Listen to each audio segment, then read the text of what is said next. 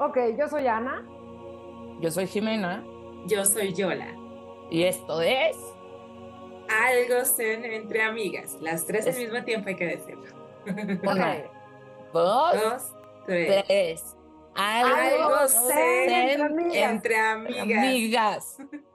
No somos doctoras, no somos terapeutas, todo lo que se diga, pruébalo. Busca ayuda profesional en el campo que lo necesitas, si hay algo que te resuene y que sea como muy importante eh, trabajarlo. Claro, esto es complemento. No es un complemento, es este como una plática, algo te puede resonar, por algo estás aquí, como todo ese tipo de, de comentario, ¿no? Sí, claro. Ujú. Me estaba acordando cuando estaba escribiendo esto de cuando me fui a vivir a Estados Unidos después de haber estado en el Sagrado 16 años y que una de las personas que más me arropó, más me cuidó, más me cobijó, me dijo que era gay. Y entonces, ¿cuál fue mi reacción en ese momento, no? Que decía, chale, mi prejuicio me dice esto, pero mi amor me dice esto. Entonces ahí fue como cuando se empezó a gestionar muchas otras cosas que yo ya sabía que traía, pero estaban en contra de mí, como se contraponían con mi educación, Con tu formación, sí, claro. con mi formación, con mi adoctrinamiento. Exacto. Y a mí, y a mí también, por, una vez también me pasó, yo trabajé, me fui de ilegal a trabajar a Inglaterra. Estaba en una, en una cafetería de una universidad, yo era la de la cuchara, pasaban con su charola los universitarios y yo Ajá. les echaba así. Y a mi compañero de junto, que era un vasco, le dije, güey, no manches, este cabrón, o sea, en español, ¿no? Porque pues no nos entendían. Este cabrón trae diadema. Me dijo, Ana, jamás pensé que tú fueras tan tradicional. En ese momento se me reacomodaron todos los píxeles, o sea, así, así como lo que dices tú, todos los píxeles, dije, la madre. A partir de ahí, y bueno, yo tenía como 21 años. Yo tenía 18, pero sí. O sea, dije, no, mamá, ¿qué estoy haciendo? Ajá, No, pues a mí, en- en- con respecto a eso, o sea, la verdad es que yo crecí con, con, con mucha gente de la comunidad, con, de la comunidad gay. ajá. La- las- el- mi mamá puso su oficina de, de re- de representaciones hoteleras y todos los chicos que llegaron a trabajar con ellas em, eran, es- este, eran gays y tenían amigos transvestis y todo. Entonces yo los conocí, al contrario, yo los conocí desde chiquita. Para mí ver una persona así no era, no era raro. No, Llegamos con la espiritualidad. Llegamos con la espiritualidad liberal. A mí, lo- por ejemplo, lo que me está gustando aquí de la fórmula que estamos manejando es que somos, un, somos tres alternativas en una. ¿sí? O sea, por- Tres en uno. cada quien en este tema de espiritualidad nos preparamos nuestro platillo con pedacitos de cosas que nos van gustando y desechamos otras cosas que no. Como quien le quita las pasitas al picadillo. ¿De dónde nació su necesidad de preguntarse? Vaya, qué rico.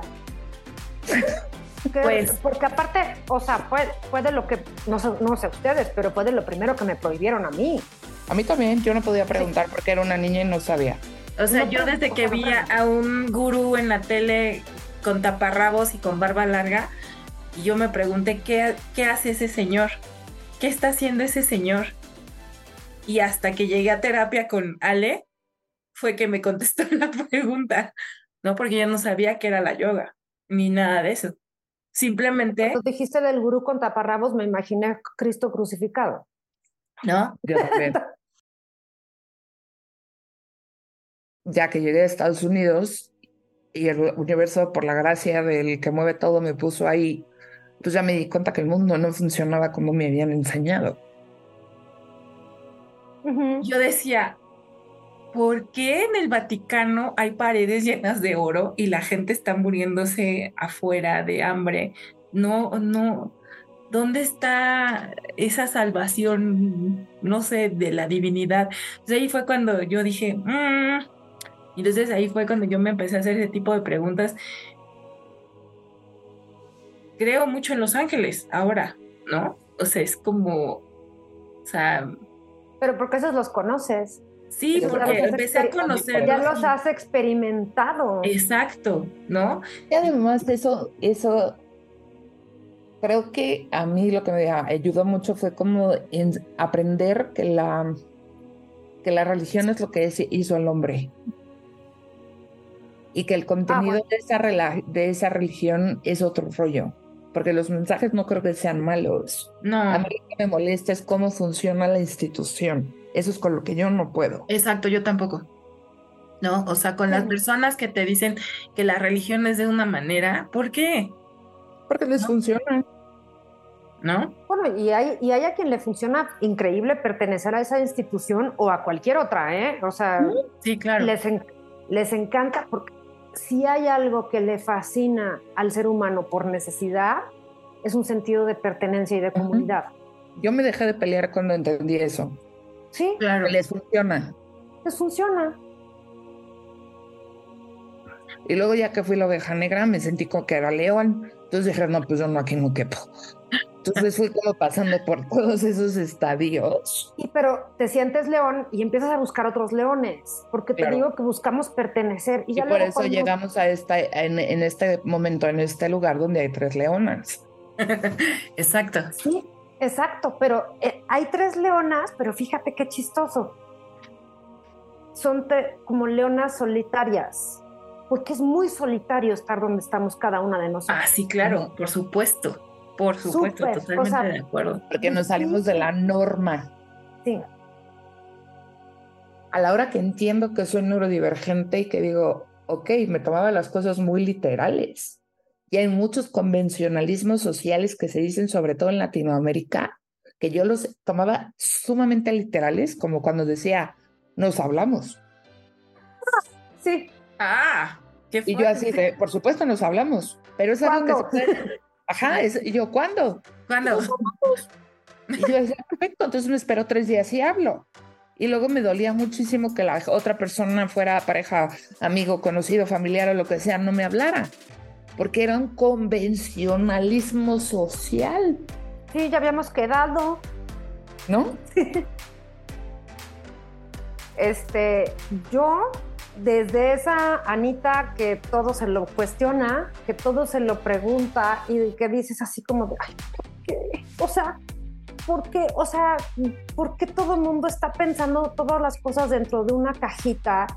Y tratando de, igual como lo, está, lo que está diciendo yo, la, tratamos de resolver las cosas de una manera que solamente está dentro de ese cuadradito pequeñito, habiendo cosas que de veras abres la tapita de la pinche cajita y hay un universo de veras de, de posibilidades, de maneras de pensar, de criterios, de, de todas las cosas increíbles que te puedes encontrar cuando las pendejadas, sobre todo las que, las que nos encontramos aquí en América Latina o en el mundo alrededor de nosotros, digo, no nos queremos, no nos vamos a meter en temas de Honduras como el patriarcado y todo eso que, que pues también es parte de las cosas que vivimos como mujeres, que dices, ¡ay! O sea, tanta pendejada que hay porque la gente está viendo nada más así.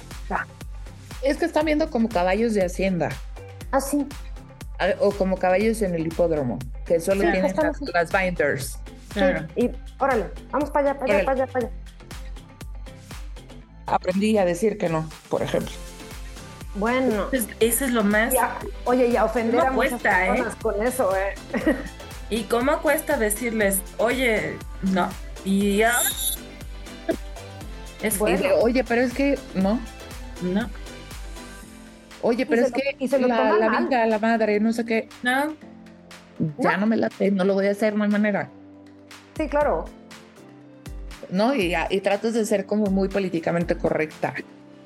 Porque eso también es una cosa que pasa en español, ¿no? De cómo, y como la cultura de, latinoamericana, de cómo todo lo tienes que aderezar para que se oiga bonito, porque si te pones ruda, Jesucristo. O hablar en chiquito, así. Ajá. Un decir las cosas de cariño, así, poquito. Me retuerzo con los diminutivos. mi La- papá, a mi papá sí así era. O sea, es algo que a mí me. Con la micromanía. Es que no tenemos dinerito, yo. No, ¿por qué? ¿No? De, es Sí, que la casita, yo no, no, no. Y creo que las tres aquí estamos en un proceso de que también estamos trabajando en nuestra parte espiritual, pero también tenemos, necesitamos ayuda de afuera porque muchas cosas, porque a veces nos saturamos tanto que no sabemos ni cómo bajarlas ni cómo este, encaminarlas para seguir haciendo este proceso, ¿no? Sobre todo cómo acomodarlas, Exacto, cómo acomodarlas. ¿No? En que dice Jime que, que, que la estructura que hay que tener, pero muchas veces no sabemos ni, o sea, no sabemos cómo empezar esa estructura, entonces necesitamos que alguien nos diga, a ver, ven, mira, este es el, o sea, puedes hacer esto, esto y esto, ¿no? Es que la, yo empecé con la terapia muy chavía. O sea, yo empecé la terapia a los 16 por Wow. mis circunstancias de vida. Claro, O sea, mi propia necesidad de que no encontraba esas respuestas en mi casa me llevaron a buscarlas a otros lados. Y como Oprah dice que a ella la salvaron sus maestras en la escuela, a mí me salvaron mis terapeutas. Ay, en qué maravilla. O sea, a mí me salvaron mis terapeutas, porque yo no tenía ese apoyo en mi casa. No porque fueran malas personas, aunque sí hay sus honrosas excepciones en lo malo, pero yo no tenía los recursos para atender lo que yo necesitaba. A mí me salvaron mis terapeutas. Ay, qué bendición, qué bueno. O sea, yo llegué, mis, mis terapeutas y mis nanas. Y me costó muchísimo trabajo aprenderlo, es quitarme esas etiquetas. claro. Porque me duele el corazón cada vez que dices cuadro depresivo. O sea, porque lo dices como con muchísima severidad. O, o yo lo siento así. No, y aparte como, como es como, ¿cómo decirte? Como que es algo tuyo. Ajá. O sea, no, te- es algo que te, que te identifica. Ajá. y no, Y no. No. no. Por eso me duele el corazón. Es como si a mí el abuso infantil fuera mío nada más. No, Ajá. Sí. es como O sea, no una- un- es un aspecto en tu línea de vida, Claro. pero no es, no es algo de ser tan severa. Ah, Es algo como de aprender, pero eso es parte de tu proceso. Sí, claro. Quería decir eso, o sea, esa, y creo que también es lo, lo chido de este espacio. Y, Claro. y, y esto, este, ¿cómo se llama? Nos muestra en qué somos iguales y en qué somos diferentes. Así es. Pues, Y aparte, sabes que son como nuestros trampolines. Ujú. Porque nosotros en vez, o sea, nosotras en vez de, de- de decir, ay no, mi, mi- mi trampolín fue mi familia rica que me estuvo ayudando en todo Ay, y por no. eso me voy para arriba. Pero, o sea, todas tenemos, o sea, Jime, tú, yo, todas tenemos alguna cosa donde tocamos fondo y a partir de dices, ay, pum, me levanté para arriba, o sea, hasta arriba un brincote gracias a haber caído de esa manera. Y hay O- o diferentes trampolines en diferentes Sí. momentos. Claro. Claro. O sea, no son trampolines chidos, ¿eh? Pero No. finalmente. No, no, por eso digo, por eso estaba diciendo que, pues, o sea, que, que no es, Pero dime lo que dice tu corazón, no lo que estás pensando. ¿Qué es lo que estás sintiendo?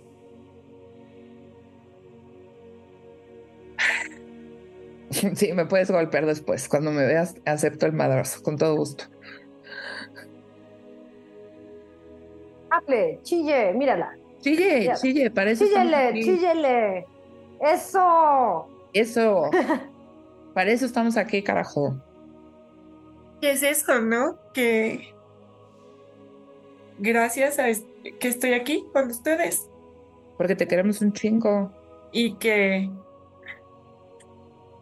que de esto se trata la, lo que queremos expresar, que, que se vale tener estos altibajos en, en pláticas como las que, la que estamos teniendo ahorita. Claro. Y que ¿No? esto es ser zen. Precisamente esto es ser zen. Sí. Poder tener estos espacios para poder reconocer en dónde estás. No significa que ser zen tienes que estar en medio y todo chingón. Flotando. sí. No. Que como dices, somos humanos y estamos viviendo experiencias y que tenemos sentimientos y que Oye, Porque ¿cuántos- no tenemos todas las respuestas. No, no, porque cua- un monje budista, ¿cuántas horas al día medita un monje budista? ¿Ocho horas diarias? No Ok. sé. Ahora te voy a poner otra. Un A chingo. lo que voy es un chingo. ¿Cuántas horas al día está en contacto con el mundo real? Volvemos a- Exacto. Cero. Cero. Y somos seres que estamos queriendo ser más conscientes de quiénes somos en nuestro interior para tener una mejor relación con nosotras mismas Claro. Sí. y poder estar en un mundo donde te sientes y digas, a huevo, estoy contenta con quien soy, puedo estar en paz. No Aunque tengo seamos salmones, Sí, y vas- nadamos A la- en contra, contracorriente, ¿no? porque como dicen en inglés, a veces the only way is through. Sí. Y lo digo en inglés porque a veces en español no se entiende. La única manera a veces de estar mejor es pasarla de la fregada primero y luego eventualmente las cosas se van poniendo, pero por, el ego tiene esta forma tan tramposa de que tienes que pasarla culerísimo para poder estar mejor primero. Después, entonces es como la enfermedad. A veces los tratamientos que te da la medicina este, normal, común y corriente, primero te sientes de la chingada y luego te sientes mejor. Sí. Claro. o el proceso de sanación con, del cuerpo físico así es. Te enfermas, te sientes culerísimo, te empiezan a dar el remedio, el que tú elijas, y luego ya te empiezas a sentir mejor. O nuestros individuales y particulares procesos de iluminación, ese momento en que te encuentras con tu sombra, Oh, sí. Shadow work, Oh. el trabajo de sombra, claro. que dices, no manches, cos- cosas que tu ego no te permitía ver y de repente te ves frente a frente con tu sombra. O sea, no es algo que digas, ven, está bien bonita el mundo, ah, nos la pasamos bomba. No, Pues no, no, no. es así, te vas a Es esto que acaba de pasar. Exacto, y que hoy te pasa a ti y dentro de cinco minutos nos puede pasar a cualquiera. No, y además yo creo que esos momentos no son de sombra, son momentos vulnerables, el que Ah, acabas sí. de tener. El Claro. momento de sombra, a mí me da miedo mi sombra. Porque yo cuando quiero ser culera y manipuladora, Jesucristo que me ampare y que me arrope con su... Pero está Sí, cabrón. no, claro, claro. No, o sea, yo, yo la, yo en la parte que entiendo de la sombra, o sea, que es tu lado más oscuro, pero también, Y la sombra también puede ser pasiva. claro, y, y me quedó muy grabado después de que leí el libro de Satán, de este, De Yehuda Berg. de Yehuda Berg, que eh, una Que parte de lo estoy que- buscando aquí en mi libro. Yo también lo tengo. no, yo lo tengo allá abajo. Este, que, que dice que hay de dos formas con el ego, ¿no? O, o, o te peleas con él o lo haces tu amigo y que te, ¿no? O sea, que, que, que vayan, a agar- lo agarras y junto de la mano, ¿no? Este, entonces ¿Y es ¿Cuál es su recomendación? ¿Hacerlo tu brother o mandarlo a la fregada? pues yo digo que haciendo, hacerlo tu brother al ego. Hacerlo tu herramienta, ¿no? O sea, más bien, y aparte en el libro dice que no lo hagas tu brother, haz lo que te, esa, esa energía que tiene ese- el ego, que te ayude a hacer lo que tienes que hacer, ¿no? Claro. ¿Sabes, ¿Sabes cómo lo veo? Como si trajéramos un termómetro, Ajá. ¿sí? Y que dices, ah, 37, perfecto. tre- o sea, 36 y medio, mi temperatura perfecta. Ok, está subiendo tantito. O sea, ese ego sería como el foquito rojo, el que me está indicando de que algo está sucediendo y que me lo tengo que Exacto. observar. Es como si trajera ese, ese indicador, pues. Es una Sí. herramienta. Y hacerlo tu amigo en el sentido de que no te vaya. No te pare. Porque a mí también algo que me costó mucho trabajo entender del ego es que el ego es pues como la concepción que todos tenemos, ¿no? Como seres que vivimos en este planeta. El ego de, ay, no seas egoísta, ¿no? De que no te preocupas por los demás. Pero también está la otra cara del ego, es de la que te hace chiquito, ¿no? Y que te guarda en un lugar donde no te permite ser. Esa es la otra cara del ego. Sí. Hasta el ego es dual. Tiene esta parte súper e- así de soy súper egomaníaco y soy súper egoísta y yo estoy primero que todos los seres de a mi alrededor y demás. Y está este otro lado que tu ego dice, no, guárdate, güey, para que nadie te lastime. Guárdate, cállate, que deja que la gente abuse de ti, este, deja Uy, que no sé qué, no sé cuánto. Ser tapete es chingón. Ser tapete es chingón para que nada te, nada te turbe, nada te, o sea, nada te mueva. Sí, así es. ¿Y Oigan, es? ¿les parece si, porque te estamos quemando material también? No, no, no, todo esto está debidamente Está calculado. grabando. Ya Ah, acabamos. perfecto. Esperamos que hayas encontrado respuestas en este episodio de Algo Zen entre amigas. Ana, Jimena y Yolanda desean que te sigan surgiendo las preguntas. Gracias y hasta la próxima.